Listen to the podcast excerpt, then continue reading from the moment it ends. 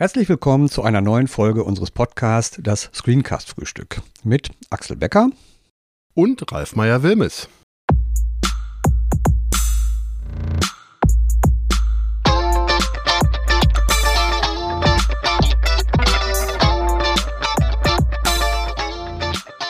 In dieser Folge geht es um die Frage, wie sollte ein guter Screencast bzw. ein gutes Lern- oder Tutorial-Video aufgebaut sein.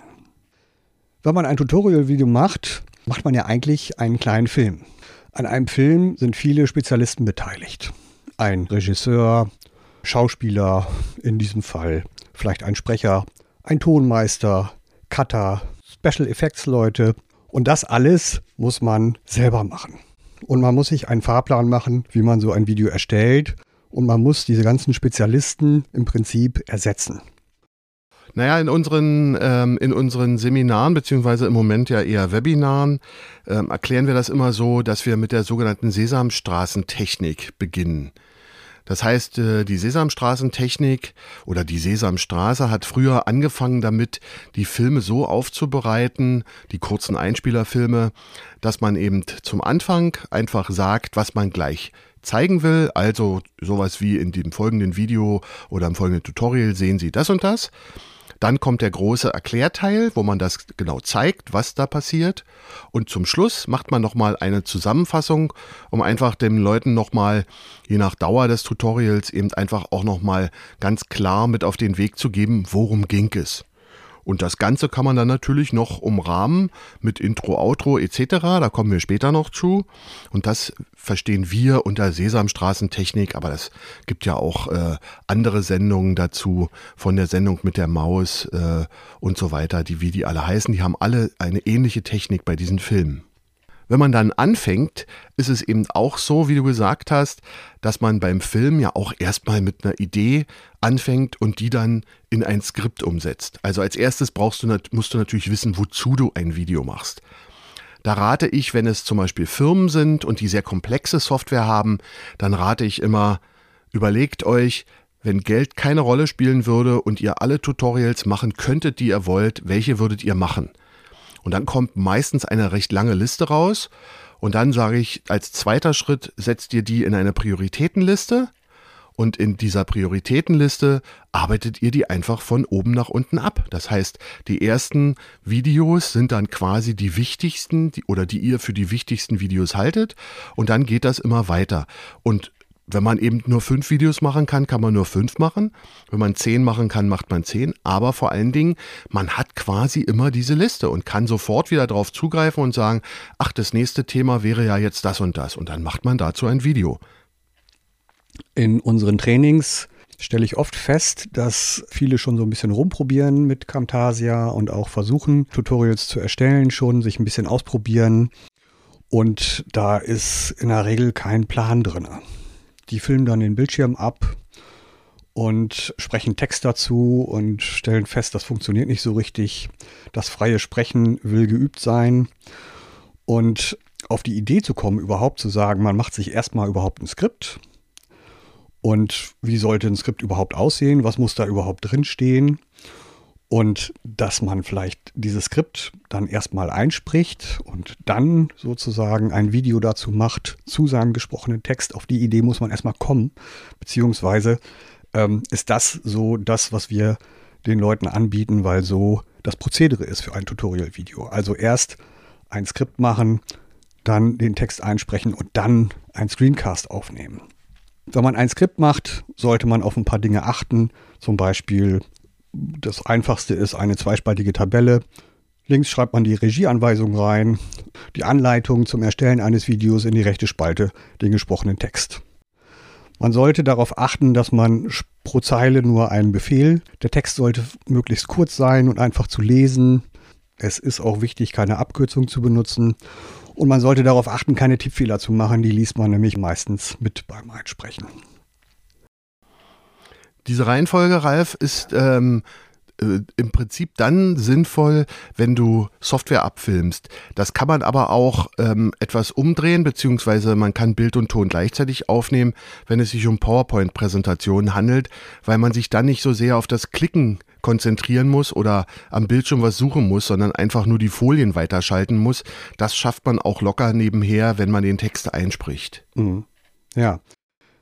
Ich glaube tatsächlich, dass es auch Leute gibt, die das gleichzeitig machen können. Ich bin mir gar nicht so sicher, aber ich glaube, du machst ja auch einige Tutorials, die du einfach frei sprichst und wo du dir kein Skript machst, wo du eigentlich genau weißt, worum es geht. Wenn du die Materie wirklich, wenn du in der Materie wirklich drin steckst, dann musst du dir kein Skript dafür machen, sondern du weißt genau, was du machst, wenn du am, ähm, den Bildschirm abfilmst und dazu sprichst. Und wir hatten das ja auch schon in Trainings mit erfahrenen Sprechern oder Dozenten, die 30 Jahre lang vor Publikum stehen und dann trotzdem feststellen, dass sie immer beim Einsprechen dann diese Äs und Ms da drin haben und kurz überlegen müssen und so und ihnen selber auffällt, dass sie das auch stört irgendwie. Also man kann immer daran arbeiten und ich glaube, dass das Menschen gibt, die das irgendwie, wenn sie immer dieselben Sachen machen und sich gut auskennen in, in ihrer Materie, dass das auch funktioniert ohne Skript. Also ich hatte in meiner in Anführungsstrichen Karriere als Trainer genau einmal bei einer Firma jemand, der lange Videos frei eingesprochen hat. Dazu muss man aber sagen, der war schon, glaube ich, über 20 Jahre Trainer und hat diesen Kurs auch schon über 20 Jahre gemacht. Und trotzdem hat er gesagt, die ersten Versionen, die er gemacht hat, sagt er, die konnte man niemandem zeigen, weil er gestottert hat, sich verhaspelt hat. Er sagt, er hat kein Problem, in einem Raum vor 100 Leuten zu reden. Aber wenn die, das Mikrofon angeht, dann war er plötzlich nervös. Der hat sich, glaube ich, sogar noch mit Kamera gefilmt. Und der hat dann einen ganz einfachen Trick angewandt. Der hat dann äh, einfach sich vorgestellt, dass vor ihm Leute sitzen. So wie im normalen äh, Seminar. Und dann hat er angefangen zu sprechen. Und wenn er gemerkt hat, dass er im Fluss ist, dass das alles läuft, dass er locker wird und so weiter, dann hat er von vorn angefangen und hat das Ganze eingesprochen.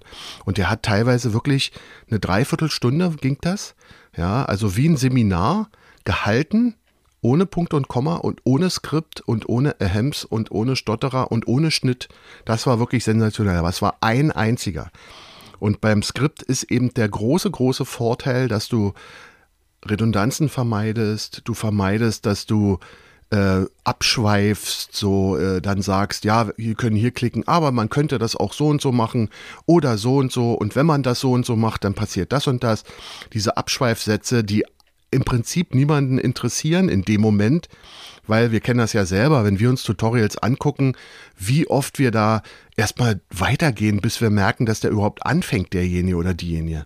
Das ist ganz fürchterlich. Beim beim Skript vielleicht auch noch zu sagen, ist eben einfach so ein paar Sachen, die wichtig sind, äh, die man sich vorher überlegen sollte. Also Skript oder alternativ wird auch der Begriff Storyboard verwendet, wobei das Storyboard im Prinzip eher eine grafische Sache ist. Das heißt, da äh, verwendet man schon Bilder, die man selber zeichnet oder man nimmt eben Screenshots, was man zeigen will. Äh, das halten wir meistens für unnötig, aber in komplexen Sachen äh, kann man das durchaus machen, gerade auch wenn man mit Kameramaterial oder mehreren Leuten arbeitet. Aber wichtig bei einem Skript ist eben, neben dem inhaltlichen Aufbau und so weiter, dass der Aufbau eben logisch ist. Also wenn Sie irgendetwas äh, bearbeiten, dass Sie nicht sagen, wir machen jetzt das und das und ach ja, vorher hätten wir aber das und das machen müssen, sondern dass man dann wirklich erst das zeigt, was vorher war und dann das nachher und so weiter. Klare Anweisung hat Ralf schon gesagt, kurze, knappe Sätze, nicht zu verschachteln, äh, vielleicht auch eine Geschichte erzählen. Also nicht im Sinne eines Märchens, sondern dass man eben einfach äh, sich bestimmte Themen sucht und die dann durch ein, das einfach durcharbeitet. Auch durchaus gerne über mehrere Videos hinweg dann sollte natürlich äh, in vielen Teilen die Formulierung zum Inhalt passen. Also wenn Sie irgendwie etwas erzählen äh, und jetzt äh, möchte ich das Ganze ausdrucken und gehe in das Menü Datei zum Speichern, dann ist das natürlich Quatsch. Das sollte also auch, darauf sollte man auch achten, weil das auch im Gehirn nochmal ein zusätzlicher Trigger ist, wenn man das, was man sieht, auch nochmal hört. Ja, wenn Sie ein Skript erstellen, auch ganz wichtig, wenn Sie mit mehreren Leuten zusammenarbeiten, holen Sie sich Ihr Feedback ein. je früher im Projekt Sie sich Feedback einholen, desto einfacher ist es zu korrigieren. Ja, also wenn Sie jetzt erst im fertigen Video Korrekturen haben, dann müssen Sie den Text ändern, müssen den Text neu einsprechen, müssen eventuell das Bild neu aufnehmen. Das ist ein Heidenaufwand. Wenn aber im Skript schon jemand sagt, du, da hast du einen Denkfehler drin, dann kann man das korrigieren und es ist noch nichts geschehen, noch kein Fehler geschehen. Und bei Firmen vielleicht auch noch wichtig und auch bei anderen Leuten, die Tutorials erstellen fürs Internet, wählt man die im Deutschen die Ansprache du oder sie. Das kann ganz leicht nach hinten losgehen, wenn man Videos im Internet erstellt und Leute mit du anspricht, dass bestimmte Mitarbeiter von bestimmten Firmen sich einfach nicht angesprochen fühlen und sich das nicht angucken, weil sie das nicht möchten. Also das sind so, das Skript ist ein, ein sehr, sehr wichtiges Thema. Texmis hat vor Jahren mal eine Umfrage gemacht und da wurde gefragt, wie viel Prozent äh, äh, der Arbeit eines Tutorials ist denn ungefähr das Skript? Und da kam raus, bevor man das erste Mal die Aufnahmetaste drückt fürs Audio oder fürs Video, ist 50 Prozent der Arbeit gemacht. Weil dazu zählen ja auch noch Sachen wie ähm, Beispiel äh, ausarbeiten, ähm, äh, die richtigen User vielleicht anlegen, ähm, Bildschirm aufräumen, also die ganzen Icons ausblenden und so weiter und so fort. Da ist vorher noch eine ganze Menge äh, zu tun. Der nächste Punkt wäre dann nämlich, wie spricht man einen Text ein? Dazu ist natürlich als erstes wichtig, welche Audio-Hardware habe ich? Wie benutzt man die? Wie benutzt man ein Mikrofon? Darüber haben wir schon gesprochen in Folge 2, da möchte ich gar nicht genauer drauf eingehen. Aber das ist ein wichtiger Aspekt, dass man auch dann tatsächlich eine vernünftige Audioaufnahme hat, wenn man seinen Text aufgenommen hat. Worauf sollte man noch achten?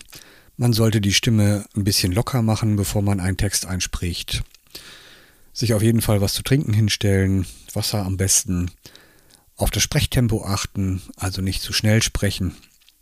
Ich habe eine Zeit lang Nachtstexte eingesprochen. Das war überhaupt keine gute Idee, weil sich meine Stimme nachts immer ganz rau angehört hat. Dazu habe ich ja immer meine Lieblingsanekdote mit einer guten Bekannten, äh, die ähm, damals immer den Ton geliefert hat äh, zu bestimmten Themen, Office-Themen. Und ich habe äh, das Video dazu gemacht. Und irgendwann kam eine Tonaufnahme von ihr. Und die hörte sich so komisch an, so fürchterlich, dass ich dachte, es ist irgendwas mit der Technik. Und habe sie dann angerufen und gesagt, du, irgendwas ist mit dem Audio nicht in Ordnung. Und dann sagte sie, ja, ähm, gestern war ja Weiberfastnacht und sie kommt aus Köln und Weiberfastnacht und Köln heißt auch den ein oder anderen Tropfen Alkohol und ihre Stimme war hinüber am nächsten Tag. Das war einfach so. Man erinnert sich vielleicht auch selber manchmal, dass man dann äh, ein bisschen eine raue Stimme hat. Ähm, aber äh, das war eben einfach, das ging gar nicht. Das heißt, man muss eben bestimmte Sachen auch einfach überlegen. Und vielleicht noch als Ergänzung zu dir, Ralf, ähm, was wichtig ist, wenn man ein Skript fertig geschrieben hat, ist, dass man das laut vorliest, um, also sich selber laut vorliest, um zu testen, ob der Text überhaupt A Sinn macht. Das ist vielleicht nicht so ganz, aber dass er flüssig zu lesen ist. Weil vielleicht erinnert sich der eine oder andere noch an die Schule. Da musste man ja auch manchmal vorlesen. Und es gab halt Schüler, die konnten das sofort und es gab welche, die konnten es fast gar nicht. Und wenn man einen Text neu hat, neu also noch nie vorgelesen, noch nie ausgesprochen hat, dann dann hakt man an, einfach an einigen Stellen. Und dann kommt eben auch noch das dazu, dass man, was wir beim Skript schon gesagt haben, wenn da ein Tippfehler drin ist oder ein Zeichensetzungsfehler, dann spricht man das auch nicht richtig aus. Also man muss ja auch gucken, dass man die Satzenden, dass man da mit der Stimme runtergeht. Auch wichtig ist das Tempo. Äh, wir können ganz gut einschätzen, wie eine Geschwindigkeit sein sollte. Ähm, wenn man nämlich das sich selber anhört oder eben jemand auch zum Anhören gibt und der geht erstmal gleich unten auf das kleine Zahnrad und spielt das schon mal mit anderthalbfacher Geschwindigkeit, dann war es wohl ein bisschen langsam. Äh, und der Vorteil von Videos ist ja auch, dass man die sich mehrfach angucken kann. Das heißt, es sollte zügig, also nicht im, nicht im, im äh, Renntempo, aber zügig durchgegangen werden durch das Video und nicht sehr langsame Sätze und so. Das ist auch sehr ermüdend dann dazu zu hören. Ja, und äh, Ralf hat es schon erwähnt, äh, Folge 2 sind wir genau auf sowas eingegangen. Da kann man sich nochmal wirklich detailliert das Ganze anhören. Und wenn man dann halt den Text hat, dann ist ja unser Rat eben immer den Text zuerst und dann das, den Bildschirm dazu aufnehmen. Und beim Bildschirm gelten fast ähnliche Sachen wie beim Text, dass man auch da den Ablauf üben muss man selber muss da kritisch gucken, sieht das am Bildschirm genauso aus wie das, was mein Zuseher hat. Weil zum Beispiel habe ich äh, irgendwelche Add-ins installiert im Office. Die hat der User nicht. Da muss ich gucken, dass ich die vorher deinstalliere oder ausblende. Einfach, äh, damit der User nicht abgelenkt ist und sagt, huch, was hat er denn da? Das ist bei mir gar nicht und so weiter. Deshalb also den Ablauf üben. Und manchmal hat man nämlich auch dann noch, findet man noch Skriptfehler beim Ablauf, äh, weil man nämlich äh, also deshalb sollte man den schon aufgrund des Skripts einmal testen, weil man einfach im Kopf den Ablauf hat und da fehlt aber eine Stelle, die man einfach immer automatisch macht oder man nimmt immer einen Tastenkürzel. Das weiß derjenige aber nicht, der das Video sieht. Also auch da den Ablauf üben. Generell haben wir auch zur Bildschirmaufnahme schon eine Folge gehabt, nämlich unsere erste Folge, also nicht die Nullnummer, sondern die erste Folge. Da haben wir schon erzählt mit Auflösung und so weiter, was man beachten sollte. Und auch da im Zuge dessen nochmal wichtig, dass man alles, was man benutzen will im Video, auch schon vorher sammelt. Also die Beispieldatei hier, äh, irgendwelche Logos, was man verwenden will und so weiter und so fort. Das finde ich auch äh, sehr wichtig, dass man das sozusagen im Vorhinein schon alles gesammelt hat, damit man dann wirklich zügig durcharbeiten kann. Wie bearbeitet man dann ein Video? Wenn man zum Bearbeiten eines Videos kommt, sollte man erstmal überlegen, welche Reihenfolge man da macht. Also wenn man irgendwie ein Video bearbeiten möchte und denkt, ach, jetzt kann man hier einen Pfeil einbauen und da eine Anmerkung machen. Es ist sinnvoll, sich da einen Fahrplan zu machen. Also vielleicht zuerst zu schneiden, das Video, bevor man einen Zoom einbaut oder irgendwelche Effekte einbaut, weil sonst das Video halt einfach nicht mehr stimmt. Von daher muss man tatsächlich wissen, wie man da vorgeht was sinnvoll ist, in welcher Reihenfolge man so ein Video bearbeiten sollte. Dazu kann man sich Tutorials von uns angucken, die wir schon gemacht haben. Darüber verweisen wir noch am Schluss. Das wäre jetzt vielleicht ein bisschen viel, das alles aufzuzählen. Was sicherlich dazu kommt, dass man darüber nachdenken sollte, dass man einen einheitlichen Stil verwendet. Also Camtasia, gerade die neue Version von Camtasia 2021 bietet ja wahnsinnig viele neue Effekte zum Beispiel an. Übergangseffekte vorzugsweise. Es ist verlockend, wenn man anfängt, solche Tutorial-Videos zu erstellen, diese tollen Effekte alle einzubauen.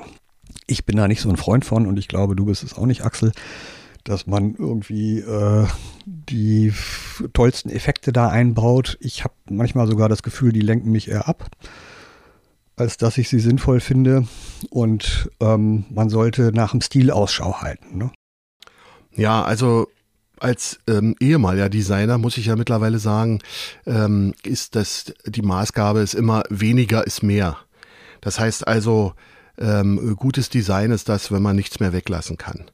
Und ähm, Übergangseffekte, die 75 neuen Übergangseffekte sind teilweise wirklich richtig cool, muss ich sagen. Ich habe mir die mal durchgeguckt. Aber brauche ich die für ein Tutorial? Und das ist eben der Punkt. Ich brauche die nicht. Also ich brauche sie nicht. Und Ralf, glaube ich, braucht sie auch nicht. Und meine, viele meiner Kunden brauchen die auch nicht. Die nehmen halt die Blende. Äh, und das reicht. Oder einfach einen harten Schnitt. Und äh, das reicht auch. Und wenn man sich Filme anguckt, die man gut findet, dann wird man auch merken, dass da eher harte Schnitte sind oder mal eine Blende über Schwarz vielleicht. Und so bestimmte Blenden werden, haben einfach auch eine bestimmte Bedeutung. Das heißt also, äh, so typisch diese Wellen, wenn das Bild so wegwabert und das neue Bild kommt, das wird häufig verwendet für einen Rückblick.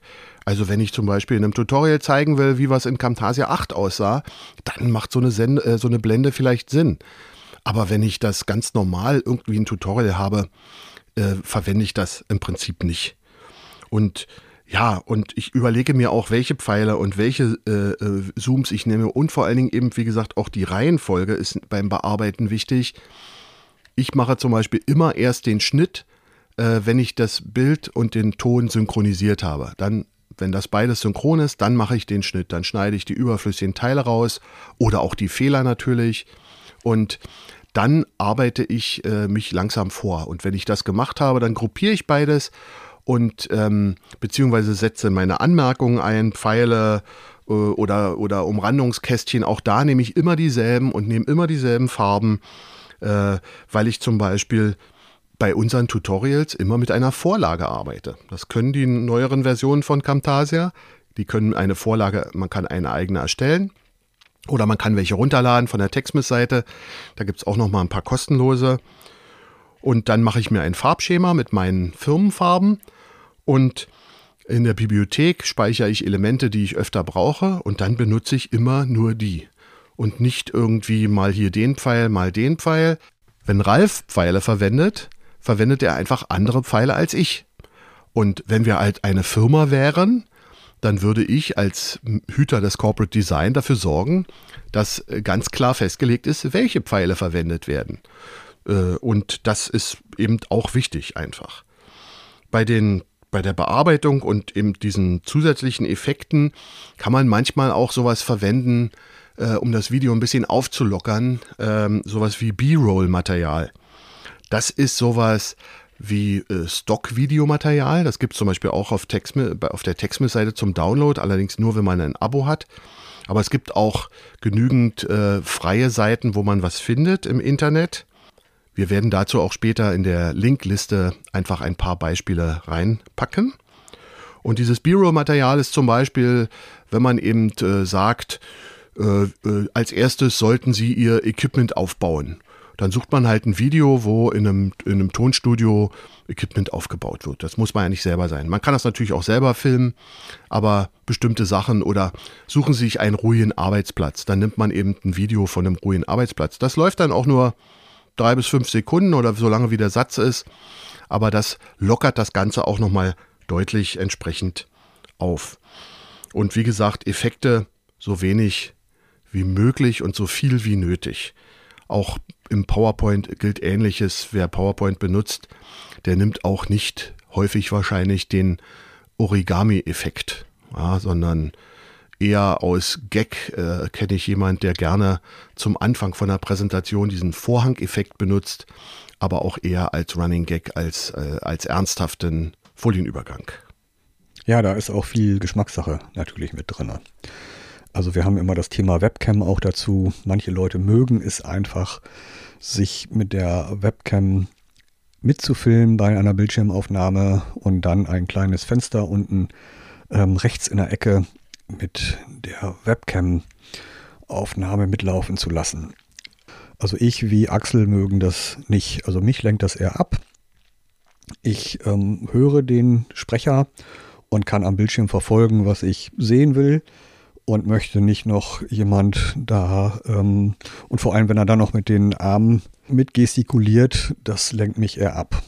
Ich bin, wie, wie, du gesagt hast, überhaupt gar kein Freund davon, diese kleinen Briefmarken, großen Bildchen in die Ecke zu machen, weil das auch äh, einfach für das, für das Lernen schwierig ist, weil das, äh, die Aufmerksamkeit wird gesplittet zwischen der Person und dem, was am Bildschirm passiert.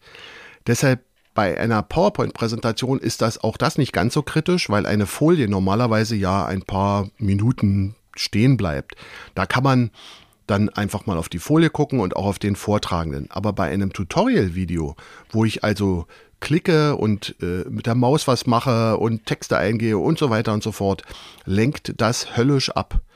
Und wenn man so eine Art persönliche Beziehung aufbauen will zu dem, äh, zu, zu den Zuhörenden, dann würde ich das immer so machen, dass ich mit einem äh, mit einer Kamera oder mit eben einem guten Smartphone und ein bisschen Licht heutzutage einfach eine Anmoderation mache. Sind wir wieder beim ersten Punkt der Sesamstraßentechnik. Einfach die Anmoderation in die Kamera sprechen und dann das Tutorial durchführen und die Abmoderation eben auch wieder in die Kamera sprechen. Und dann das Ganze aber auch bitte als Vollbild äh, und dann einfach ein Übergangseffekt zwischen den äh, verschiedenen Videoteilen. Dann baut man so eine Art persönliche Bindung auf, weil die Leute einen halt kennen. Und mir ist es wirklich schon passiert, dass wir haben damals mal äh, ein paar Jahre PowerPoint TV gemacht.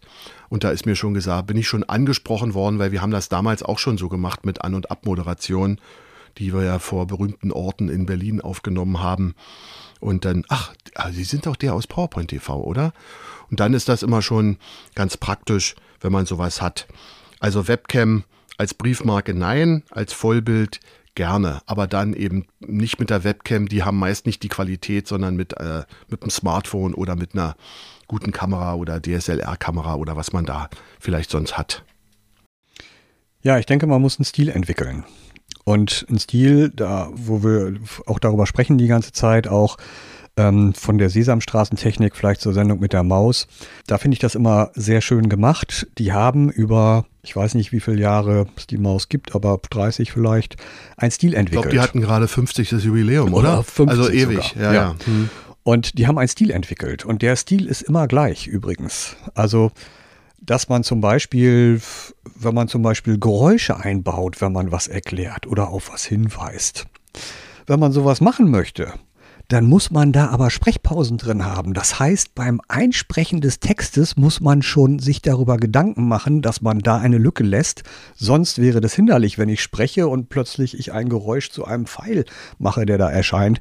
Das passt dann nicht. Also das muss wirklich genauestens durchdacht sein.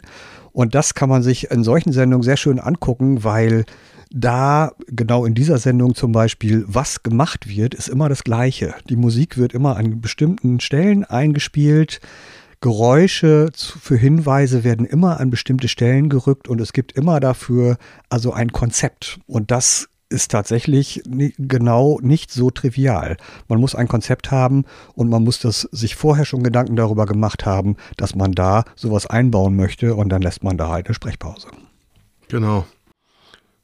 Und das gleiche gilt im Prinzip auch äh, für Musik. Also äh, auch da bin ich nicht so richtig der Freund von Hintergrundmusik, sondern ähm, in Verbindung mit einem Intro und einem Outro ähm, würde ich das immer so angehen, dass ich dann eine Fünferteilung meines Videos habe. Das heißt, im Anfang kommt ein Intro, da ist die Musik laut, dann kommt die Anmoderation, also das, was wir eben gerade auch zum Beispiel als Webcam machen oder so.